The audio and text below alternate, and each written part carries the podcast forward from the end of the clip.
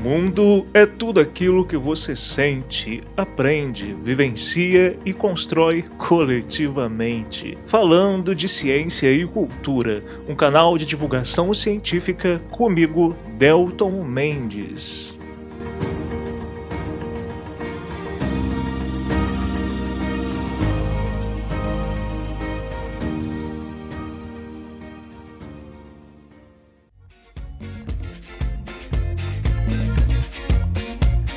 Sejam muito bem-vindos, ouvintes ou ouvintas, para mais este programa do Falando de Ciência e Cultura. Eu sou o Delton Mendes, a voz de besouro que conversa com vocês todas as sextas-feiras. Bora comigo?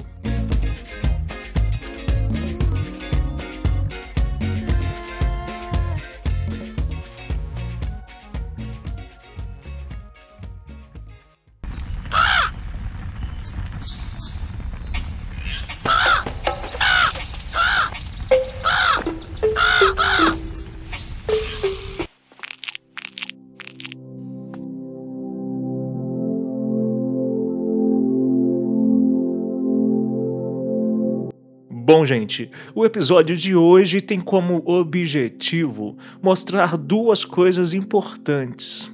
A primeira delas é que somos animais, somos primatas. Nesse sentido, quer você queira, quer não, de acordo com o que se denomina ser macaco popularmente, todos nós, humanos, independente de etnia, somos macacos, nós somos primatas. E até porque nossos ancestrais comuns é, e os animais com maior parentesco conosco, digo, de proximidade evolutiva, são exatamente seres vivos que nós chamamos de macacos como chimpanzés, por exemplo.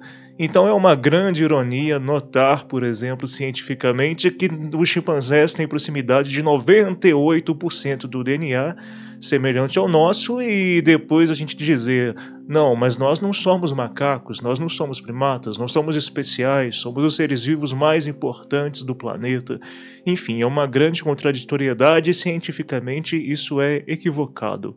Nós somos uma das espécies do planeta existentes no planeta, não somos mais especiais que nenhuma outra espécie, temos alguns aspectos de maior complexidade, é claro, inclusive do DNA, mas isso não nos torna a espécie que precisa ser considerada a mais relevante da Terra. A segunda coisa muito importante, gente, nesse episódio é que se você hoje consegue se alimentar sem se preocupar em ter que comer literalmente por cerca de 8 ou 10 horas por dia, como fazem os nossos parentes mais próximos aí, mamíferos primatas, como gorilas e outros, é, agradeça principalmente aos nossos ancestrais também humanos, que não existem mais, como o Homo erectus. Segundo pesquisas muito fortes e perspectivas aceitas cientificamente, inclusive com o registro fóssil, foram eles, os erectos, há cerca de mais de um milhão de anos, que entenderam que seria possível usar o fogo de alguma maneira, certamente é, coletando fogo de regiões nas quais haviam queimadas e ali se apropriando dele para diversos fins. Mas antes de nos aprofundarmos nessas reflexões científicas, só gostaria aqui de deixar mais uma vez aquele recadinho de sempre para vocês. Se você querida ouvinte, querido ouvinte, que está ouvindo agora esse episódio aí na sua casa, ou então correndo, no busão, enfim, se está aí ouvindo esse programa, cogite a hipótese de ajudar esse canal com qualquer valor, literalmente um real, dois reais, dez reais, enfim. Basta mandar um pix para 32984519914, essa é a chave. Isso ajuda muito, tá, gente? Bom, um outro lembrete interessante é que ao final desse episódio eu vou ler a resposta enviada pela Alexandra. É, essa semana, né, sobre o episódio da semana passada sobre que tratou sobretudo sobre a questão do capitalismo e como que a sociedade capitalista compreende a, a humanidade e constrói diversos valores aí nesse sentido. Então a Alexandra é, ganhou também um chaveiro do podcast, né, pela sua resposta, que foi muito bacana e que eu recebi pelo WhatsApp. Muito obrigado, Ale, por ter enviado. A, Ale ela é de Senhora dos Remédios, Minas Gerais, e vai receber o brinde do podcast. Então, é, ao final desse programa, também vou passar a outra inquietação desse programa, e quem tiver interesse, basta responder à inquietação e aí já concorre diretamente a um brinde também, assim como outras pessoas e a Ale já ganharam. É, também agradeço a Giovana pelos incentivos ao programa e pelo carinho de sempre demonstrados. Obrigado muito, viu, Gi? Apesar de, na verdade, a Gi ter usado seus superpoderes intergalácticos para quase me mandar para Krypton. Mas esta é uma outra história. Bom, gente, é isso. Bora então aprofundar nesse assunto de hoje.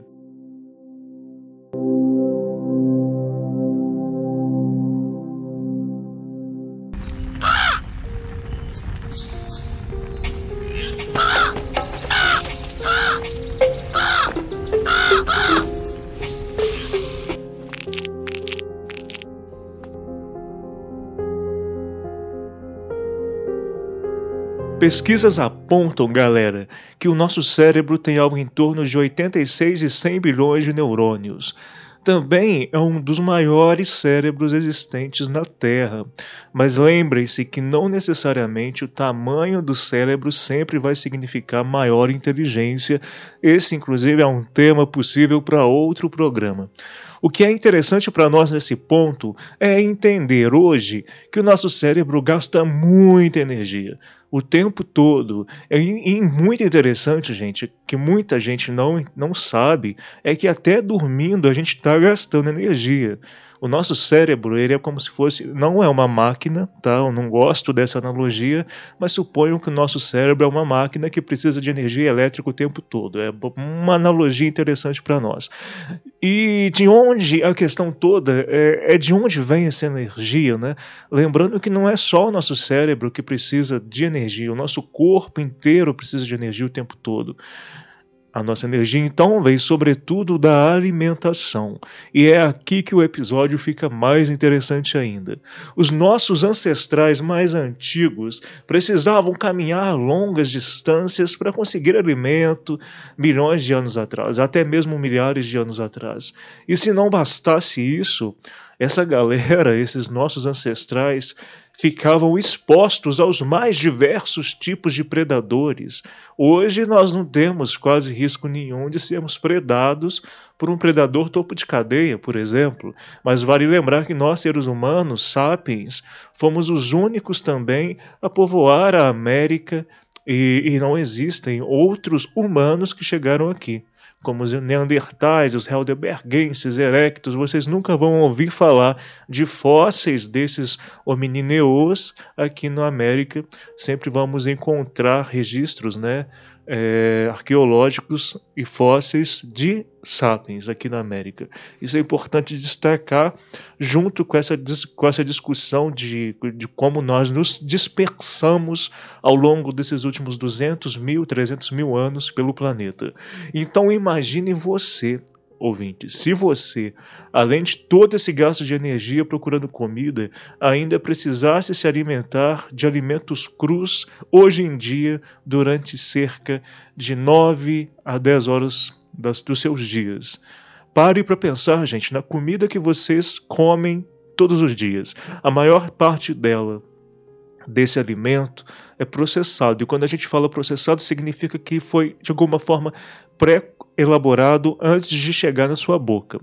Então parem para pensar se vocês tivessem que dedicar toda essa carga horária do seu dia por conta exclusivamente de alimentar. Então, é óbvio que hoje a gente não faz mais isso, né? certamente eu acho que você que está ouvindo não, nem eu. Mas o que, que aconteceu uh, que transformou isso e que nos favoreceu hoje ainda é, continuarmos, né, obviamente, precisando de muita energia, a necessidade de energia ainda é praticamente a mesma que nós a, a mesma quantidade de energia que a qual a gente depende há milhares e milhões de anos, é quase a mesma, cerca de 3 mil calorias por dia. Mas por que que hoje, para nos mantermos vivos e com, e com saúde, nós não precisamos mais ficar nos alimentando quase o tempo todo, 8, 9 horas por dia, para adquirir essa energia né, diária? O grande responsável por isso, os dois grandes responsáveis foram o fogo e o ato de cozinhar. Mas calma, gente, não significa dizer que o fato de dominar a técnica do fogo automaticamente já nos fez adquirir mais energia.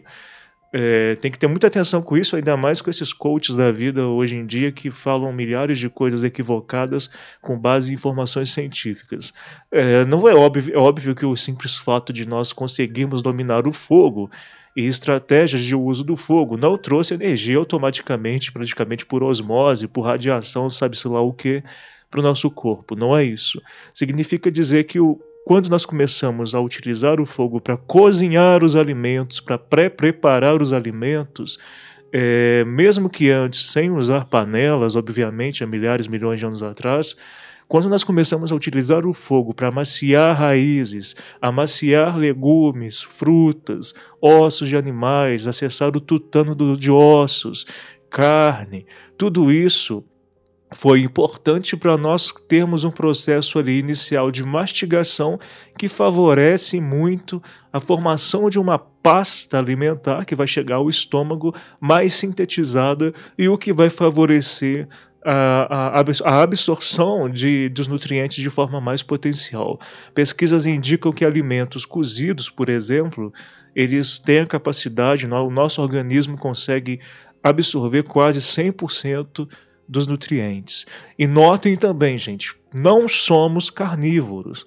Esqueçam essa ideia de que a humanidade é carnívora. Nós somos, nós nos alimentamos de muitas outras coisas desde quando nossa espécie surgiu e definitivamente não somos carnívoros. E é sempre importante destacar isso. O simples fato, então, gente, de que não é tão simples, não é verdade? Mas o simples fato de nós nos alimentarmos é, amaciarmos os alimentos com fogo para que conseguíssemos mastigar melhor e automaticamente criarmos essa pasta que eu disse na boca, que depois vai para o estômago, foi muito relevante, inclusive para o nosso desenvolvimento cerebral. Na verdade, então, como mostra a pesquisadora Susana Herculano Ranzel, em vários estudos dela, cozinhar os alimentos é como se fosse um estômago externo, como, que, como se já fosse o começo da digestão, antes mesmo de nós colocarmos o alimento na boca. Então, antes de nós colocarmos a comida na boca, nós meio que já a preparamos, já tivemos uma espécie de estômago externo que a pré-preparou, chegando depois à boca e, e, automaticamente logo depois no estômago, de forma mais potencial. E isso é muito interessante, não é verdade? Bom, claro que, absorvendo melhor os nutrientes, passamos a acumular energia necessária para a sobrevivência sem precisarmos dedicar longas e longas horas mastigando e mastigando e procurando apenas alimentos crus. Também é importante, como eu disse, lembrar que alimentos crus, a maioria deles, quando comemos totalmente crus, o nosso organismo aproveita cerca de apenas um terço ou 30% dos nutrientes. Então, olha que, como que cozinhar e o uso do fogo são irrelevantes. Né? Segundo o registro fóssil, de um milhão e meio de anos atrás para cá, o tamanho do nosso cérebro aumentou e também a capacidade de raciocínio dos nossos ancestrais.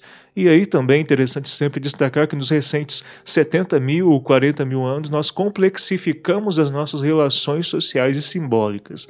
Então, certamente, uma das consequências mais bonitas de podermos ter mais horas do dia livres, sem nos preocuparmos em ficar mastigando alimentos crus, foi justamente termos mais horas para aproveitar e complexificar as relações sociais, que não eram como são hoje, óbvio, e também aí o despontar da cultura, de relações culturais, o uso de artefatos, tecnologias para lidarmos melhor com a natureza, nos protegermos, refletirmos também sobre as relações sociais, sobre a natureza natureza, nos orientarmos a partir de fenômenos naturais, tudo isso provavelmente foi favorecido e justamente por esse fator que eu disse para vocês, que é o fato de conseguirmos cozir os alimentos, aproveitar melhor a energia deles, termos conseguido, ainda que inconscientemente, aumentar essa quantidade de calorias na dieta em menos tempo e demandando menos esforço,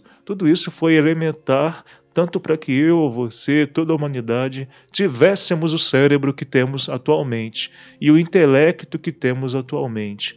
Aliás, a sociedade global de hoje também é fruto disso, e vale sempre destacar: nós somos o que comemos. Não se esqueçam nunca disso.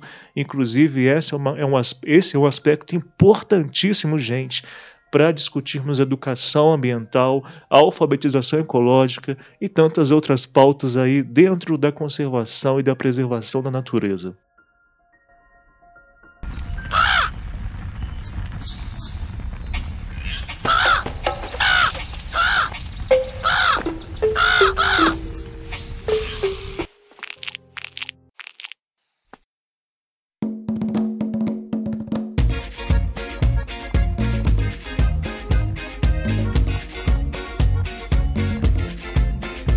Gente, chegamos ao fim então de mais um programa. E antes de eu ler a resposta da Alexandra, da Ale, a inquietação que eu mandei na semana passada no último episódio, segue a pergunta, inquietação dessa semana e eu quero ver vocês respondendo, viu? Você acha que toda a humanidade, por todo o planeta, hoje em dia, consegue se alimentar de forma a adquirir a energia diária necessária para se manter viva com dignidade? Bom, então vamos refletir sobre isso. Mandem as suas respostas para o meu Whats, o 32984519914, e a resposta mais elaborada, mais legal, ganha um brinde, assim como a Ale ganhou, vai, vai ganhar, e, como, e assim como outras pessoas já ganharam. Bom, então vou ler aqui agora a resposta da Ale. É só acessar aqui. Bom, vamos lá. A Alexandre, Alexandre então disse: o valor que nós temos na sociedade capitalista é o de mercadoria, mais precisamente de mercadoria barata, à medida que o trabalhador se vê obrigado a aumentar a sua produtividade de acordo com as exigências impostas no conflito entre a concorrência de mercado e a concentração de capital nas mãos de poucos. No sistema de alienação, e aí ela cita o Marx, o trabalho é exterior ao homem. O trabalho imposto, forçado, não confere satisfação às necessidades do homem. O trabalho se resume em um salário que garante a sobrevivência do homem e que, na maioria das vezes, não é condizente com as horas trabalhadas ou esforço depositado pela pessoa do seu trabalho. Diante disso, então, podemos entender que quanto mais Riquezas o homem produz, mais pobre ele fica. Quanto mais valor o homem deposita nos objetos, menor valor ele possui. Então, óbvio que a Alessandra ela está falando aqui de homem no sentido de humanidade, né? de pessoas em geral. Então, eu agradeço muito a Lê pela sua reflexão, a sua interação. Eu convido vocês a interagirem comigo no WhatsApp esses dias eu não vou negar, eu tô meio corrido por conta do festival de música da, ON, da ONG que eu dirijo, que é o Instituto Curupira, mas eu juro para vocês que eu tô tentando responder todo mundo e eu vou continuar me esforçando para isso. Então podem mandar mensagens à vontade para mim e eu acho, Ale, que essa sua reflexão revela muito do que precisamos urgentemente, né? De mudanças para o agora, para o futuro, lembrando sempre que a pandemia, várias outras doenças infecciosas, emergentes e reemergentes, tem o pontapé ali muito forte nessas mazelas sociais provocadas pelo sistema capitalista e não dá mais para fugir disso. Não dá mais para deixarmos de discutir isso. Então, por esse motivo, essa reflexão da Lê é tão importante, por isso eu te agradeço muito, a Lê, por ter enviado, assim como as outras pessoas, né, gente? Outras pessoas mandaram respostas também, eu conversei com elas no Whats, mas a Lê, eu acho que ela elaborou mais, né, a sua resposta, então por isso ela ganha esse brinde hoje e pode buscar aqui, tá bom, Ale? É isso então, gente. Esse foi o episódio desta semana. Espero que vocês tenham gostado. Quaisquer críticas e sugestões, fiquem à vontade para me mandar. Muito obrigado a quem esteve até aqui, ouviu até aqui. Um grande abraço e até o próximo episódio.